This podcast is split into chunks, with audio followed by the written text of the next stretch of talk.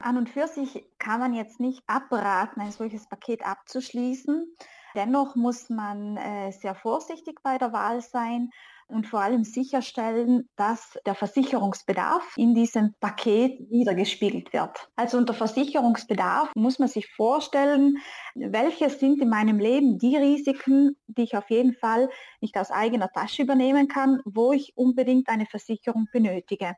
Wie zum Beispiel Schäden, die ich Dritten gegenüber verursache, der Feuerschaden am eigenen Haus oder eine schwere Invalidität aufgrund eines Unfalles. Das sind alles große Risiken, wo wirklich finanziell großer Schaden entstehen kann, den, den ich höchstwahrscheinlich nicht aus eigener Tasche bezahlen kann. Grundsätzlich ist also gegen Multirisikopakete nichts einzuwenden.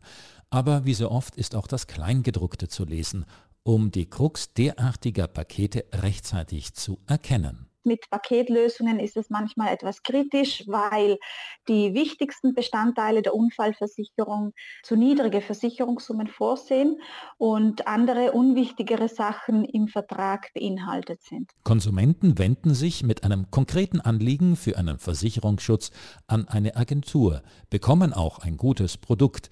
Bei dieser Gelegenheit werden oft gegen geringes Aufgeld noch andere Absicherungen mit in die Polize hineingepackt.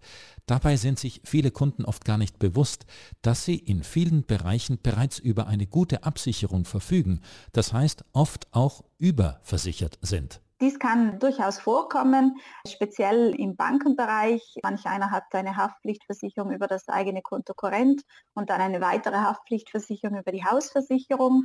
Wenn wir jetzt in Richtung Vereinigungen wie zum Beispiel AVS oder Weißes Kreuz schauen, auch dort gibt es sehr oft manche Garantien, die doppelt abgedeckt werden über meine private Unfallversicherung beispielsweise oder über eben die Mitgliedschaft eines Vereins. Da gilt natürlich, das Wesentliche nicht aus dem Blick zu verlieren. Also die Unfallversicherung beispielsweise, die schließe ich ab, um eben das größte Risiko der Invalidität abzusichern.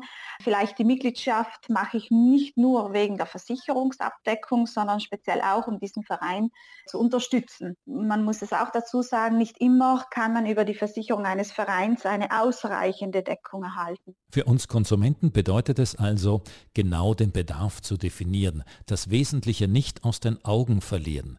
Wenn man nun trotz allem zum Schluss kommt, dass es in der Tat für unterschiedliche Risiken unterschiedliche Polizen benötigt, ist es da empfehlenswert, die einzelnen Polizen auch bei unterschiedlichen Versicherungsagenturen abzuschließen. Die Expertin der Verbraucherzentrale Stefanie Unterweger. Absolut. Eine Versicherungsgesellschaft kann nicht die beste in jedem Bereich sein.